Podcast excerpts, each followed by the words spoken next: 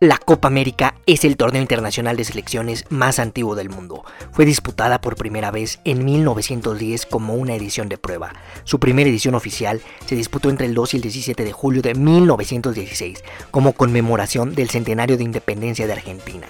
Junto a la selección anfitriona participaron también Chile, Uruguay y Brasil. Los charrúas se coronarían como el primer campeón. Al ser un gran éxito, las cuatro federaciones estuvieron de acuerdo en crear la Confederación Sudamericana de Fútbol.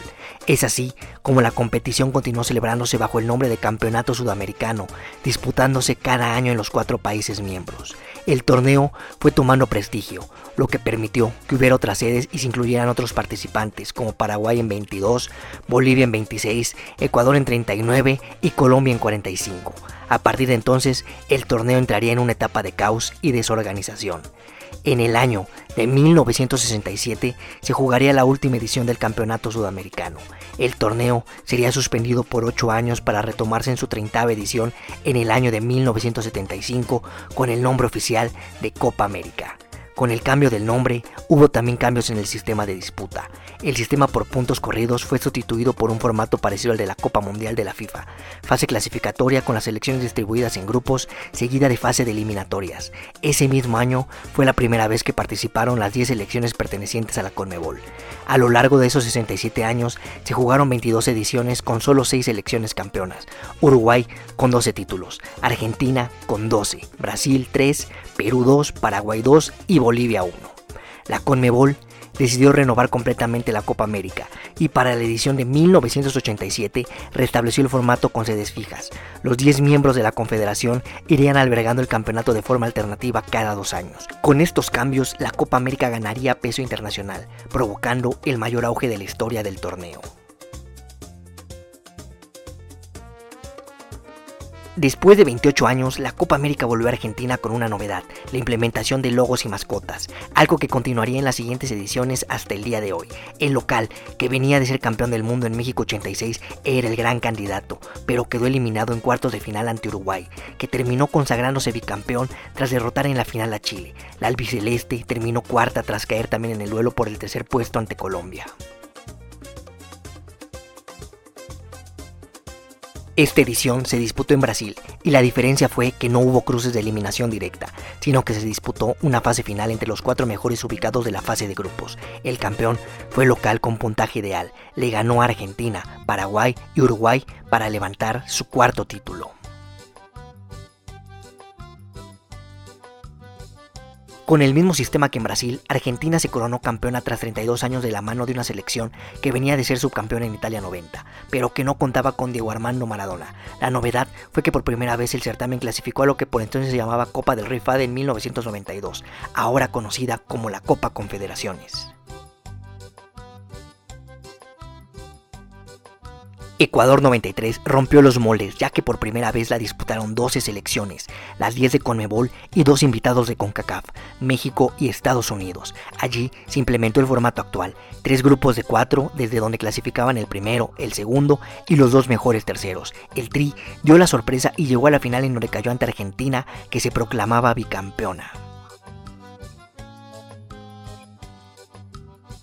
Por primera vez, Brasil logró quedarse con la Copa América fuera de su casa, y lo hizo con un fútbol de alto vuelo y con un equipo repleto de figuras mundiales, muchas de las cuales venían de ser campeonas en 1994. Ronaldo, Romario, Leonardo, Dunga, Roberto Carlos, Edmundo y Yalmiña, por solo nombrar algunos, condujeron a la Canariña a su quinto título con varias goleadas, entre ellas un 5-0 a Costa Rica en la fase de grupos y un 7-0 sobre Perú en semifinales. La final se la ganó una sorprendente Bolivia que dejó en el camino a Colombia y México.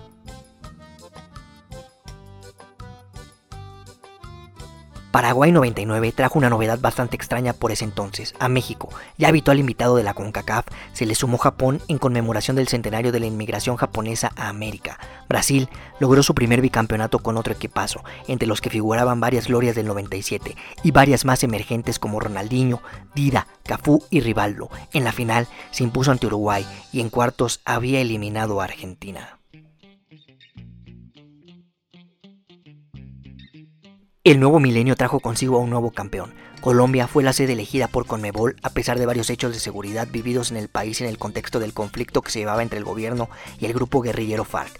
Por ello, Argentina no se presentó al certamen, alegando el plantel amenazas de muerte. Canadá, otro de los invitados, también desistió de competir.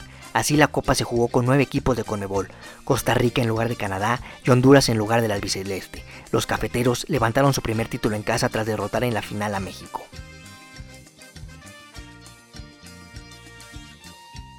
Con el regreso de Argentina, Perú albergó la Copa América 2004, la primera que rompía con la tradición de disputar el certamen cada dos años. Esta fue una de las más competitivas de la era moderna. Argentina y Brasil disputaron la final tras dejar en el camino a Colombia y Uruguay en semifinales. La canariña, que contó con un imparable Adriano, se impuso en los penales y levantó su séptimo título.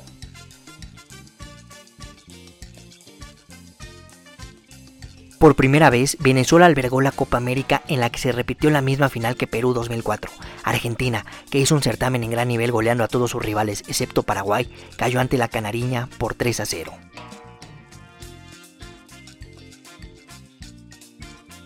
El certamen regresaba a Argentina tras 24 años y con la figura de Lionel Messi, el local era el gran candidato. Sin embargo, y a pesar de no perder ningún partido, se quedó afuera en cuartos de final ante Uruguay, a la postre campeón en la final ante Paraguay. La curiosidad es que el conjunto del Tata Martino llegó al encuentro definitorio sin ganar siquiera una vez, empató los tres encuentros de grupo, se clasificó como tercero y en la fase eliminatoria pasó siempre por penales.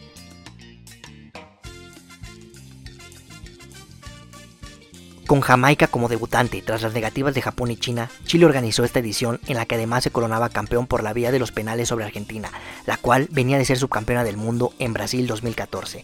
Chile conseguía así el primer título de su historia. La Copa América Centenario Estados Unidos 2016 fue una edición extraordinaria organizada en conjunto por CONCACAF y CONMEBOL.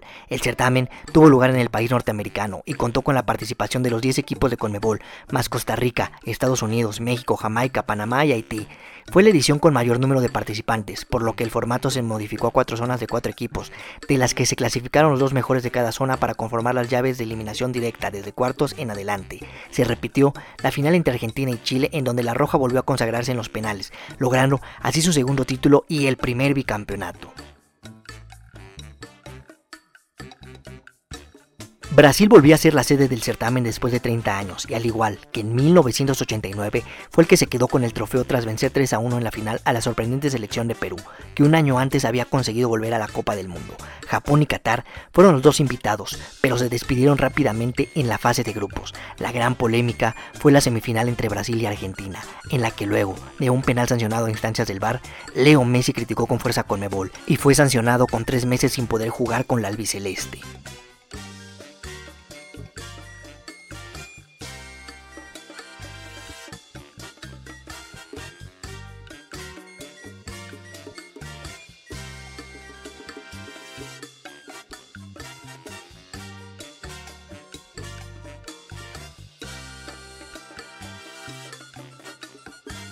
Y hasta aquí el video del día de hoy, titulado La historia de la Copa América en un video. Si te gustó, no olvides suscribirte al canal, dejar tu manita arriba y activar las notificaciones para que te avise YouTube cuando subamos nuevo video. No olvides de seguirnos en todas nuestras redes sociales, en todas venimos como La Bocha Oficial, excepto en Facebook que venimos como el Templo de la Bocha. Abrazo de gol para todos.